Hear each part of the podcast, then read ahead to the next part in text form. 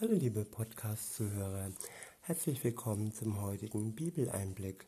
Schön, dass ihr wieder dabei seid. Heute habe ich für euch mal wieder einen Psalm und zwar ist es der Psalm 41. Ich benutze wieder die Übersetzung Das Buch von Roland Werner. Der Psalm ist überschrieben mit Ein Gebet in Krankheit. Ab Vers 1 heißt es, für den Musiker ein Gotteslied von David. Wahres Glück findet, wer dem Hilflosen zur Seite steht. Wenn er dann selbst Unglück erfährt, wird Adonai ihm helfen. Ja, Adonai wird ihm schützen, wird ihn schützen und ihn am Leben halten. Im ganzen Leben, im ganzen Land wird man ihn beglückwünschen. Nein, niemals wirst du ihn seinen Feinden ausliefern. Adonai wird ihn stärken, wenn eine Krankheit ihn ans Bett fesselt.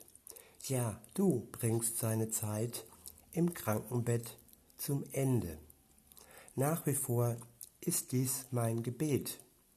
Adonai, wende dich mir freundlich zu. Mach meine Seele wieder gesund. Ja, vor dir bin ich schuldig geworden. Ja, das Gebet finde ich sehr interessant. Er sagt nicht, mach meinen Körper wieder gesund, sondern in erster Linie ist wichtig, dass unsere Seele gesund wird, dass wir wirklich mit unserem Herzen, mit uns, unserer Seele vor Gott wirklich im Reinen sind und dass unsere Schuld vor ihm durch ihn bereinigt worden ist. Und das ist in erster Linie wahre Gesundheit, Gesundheit vor Gott. Und wenn wir dann in unserer Seele und von unserer Schuld befreit sind, dann kann Gott auch den Rest an uns, unseren Körper, unsere sonstige Gesundheit heilen, wenn das im Sinne Gottes ist, wenn es uns wirklich zurückbringt auf den richtigen Weg und wenn es uns äh, ja keine Hilfe ist. Aber manchmal ist Krankheit auch Hilfe, manchmal ist Behinderung eine Hilfe, manchmal ist Einschränkung eine Hilfe. Und ohne diese Einschränkung äh, würde der Mensch, genau dieser Mensch, der davon betroffen ist, vielleicht nicht zu Gott finden. Alles hat seinen Sinn auf dieser Erde, in diesem Leben und manchmal auch Krankheit und Behinderung. In Vers 6 heißt es, meine Feinde reden Böses gegen mich. Wann stirbt er endlich? Wann wird sein Name endlich vergessen sein? Und wann und wenn einer zu mir kommt, so redet sein Herz nur Lüge und er sucht etwas, das er gegen mich verwenden kann. Sobald er wieder draußen ist, spricht er darüber. Alle, die mich hassen, tuscheln über mich. Böses hecken sie gegen mich aus. Schreckliche Situation, schreckliche Momente, wenn man den Eindruck hat, dass andere schlecht über einen reden, wenn man den Eindruck hat, dass ja, dass die Stellung, egal welche es ist, ob als Nachbar oder als Freund oder als Bekannter, dass diese Stellung durch andere schlecht gemacht wird, durch ihre Lügen und durch ihr böses Reden. Ja, und der Hass anderer gegenüber uns kann uns manchmal wirklich hart treffen. Er kann wirklich auch Leben zerstören und hasserfüllte Momente und ein hasserfülltes ähm, angeschossenes Leben, sag ich mal, ist wirklich ein Leben, das besonders die Nähe Gottes braucht, das besonders die Hilfe Gottes braucht. Weiter heißt es in Vers 9, sie sagen, ja, das Verderben ist über ihn gekommen. Er liegt am Boden und wird sicher nicht wieder aufstehen. Sogar mein guter Freund, den ich voll und ganz vertraut habe, der mit mir an meinem Tisch gegessen hat, der tritt mich jetzt mit Füßen. Ja, wer hat es noch nicht erlebt, dass Freundschaft sich zu Feindschaft umgekehrt hat, dass Vertrautheit zu Hass einen Wandel gefunden hat und es sind schlimme Momente und Momente, in denen man sich, in denen man sich wirklich alleine und einsam fühlt. Momente, die ohne Gott, ja, zur Hölle auf Erde, Erden werden und auch mit Gott nicht einfach sind. Aber durch ihn werden sie durchaus etwas erträglicher. In Vers 11 heißt es, Doch du, Adonai, wende dich mir freundlich zu und richte mich wieder auf. Dann werde ich es ihnen heimzahlen. Das klingt im ersten Moment etwas schrecklich, das letzte Wort heimzahlen.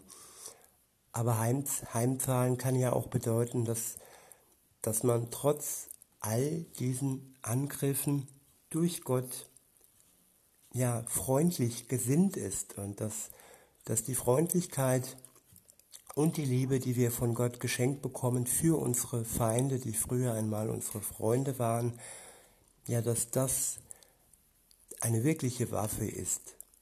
Und äh, dass wenn sie Hilfe benötigen und andere vielleicht sagen würde, würden, nee, dir helfe ich nicht mehr, weil du mich so getreten hast.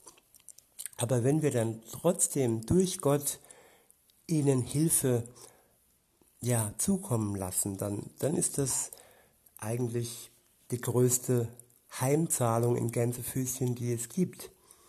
Wir bezahlen es ihnen dann mit Liebe, mit Zuwendung und mit Hilfsbereitschaft heim.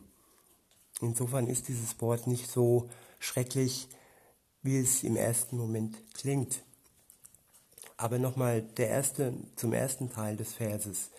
Dort steht, Doch du, Adonai, wende dich mir freundlich zu und richte mich wieder auf. Das ist wirklich die Voraussetzung, dass dass Gottes Freundlichkeit uns zugerichtet ist. Und wenn wir uns ihm zurichten, das ist auch ja, im Vorfeld wichtig, dass wir nicht erwarten können, dass Gott uns Zuwendung schenkt, wenn wir selbst ihm abgewandt leben. Wenn wir uns Gott zuwenden, dann wird er uns seine Freundlichkeit ähm, zeigen und er wird uns dann auch wieder aufrichten.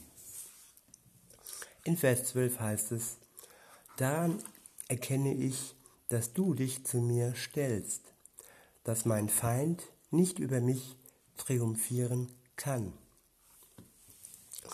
Wenn Gott für uns ist, heißt es an einer anderen Stelle in der Bibel, wer kann gegen uns sein?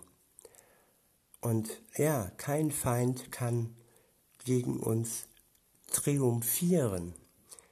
Sein Sieg ist nicht gewiss, wenn Gott für uns ist.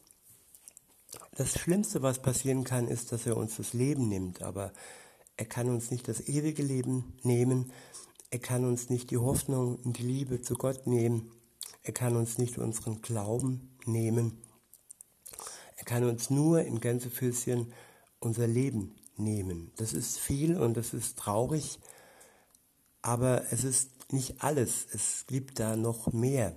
Und wenn du mit Jesus unterwegs bist, dann gibt es noch mehr als dein irdisches Leben. Dann gibt es ewiges Leben und das macht den Menschen stark, das macht dich stark und das strahlt auch wirklich Sicherheit aus. Und alleine das schreckt schon die meisten Feinde ab, wenn sie doch spüren, ja, pf, wenn ich ihm jetzt das Leben nehme, was ist dann? Tja, ja, es ist kein wirklicher, keine wirkliche Waffe. Also man nimmt, man nimmt praktisch dem Mörder seine Waffe. Und er hat dann nicht mehr, ja, die Genugtuung, sag ich mal, wenn er ausführt, was er auszuführen ähm, vorhat. Aber zurück zum Thema. Vers 12. Dort steht, daran erkenne ich, dass du dich zu mir stellst, dass mein, Fre dass mein Feind nicht über mich triumphieren kann. Weil ich aufrichtig lebe, hast du mich aufrecht gehalten. Ich, wiederhole, weil ich aufrichtig lebe, hast du mich aufrecht gehalten. Wenn wir aufrichtig vor Gott und vor den Menschen sind, wenn wir ehrlich sind und ja, und wenn wir spüren, dass wir jemand verletzt haben und wenn jemand äh, uns das ja zu Ohren bringt und äh, ja, dann, wenn wir dann aufrichtig sind und all das bereinigen und auch das bereinigen, was zwischen uns und Gott steht, dann wird Gott uns aufrecht halten. Dann werden wir nicht gebückt laufen müssen, dann können wir wirklich mit aufrechtem Gang durch die Welt gehen. Weiter heißt es, du lässt mich für immer ganz fest vor dir stehen. Das war eines der bedeutendsten Momente in meinem Leben, wie ich in meiner Kindheit zusammen mit meinem Vater unterwegs war. Es lag nicht meterhoch Schnee, aber es lag wirklich ähm, ziemlich viel Schnee. Es waren, waren einige Zentimeter und äh, es war schwer, da wirklich aufrecht durchzulaufen.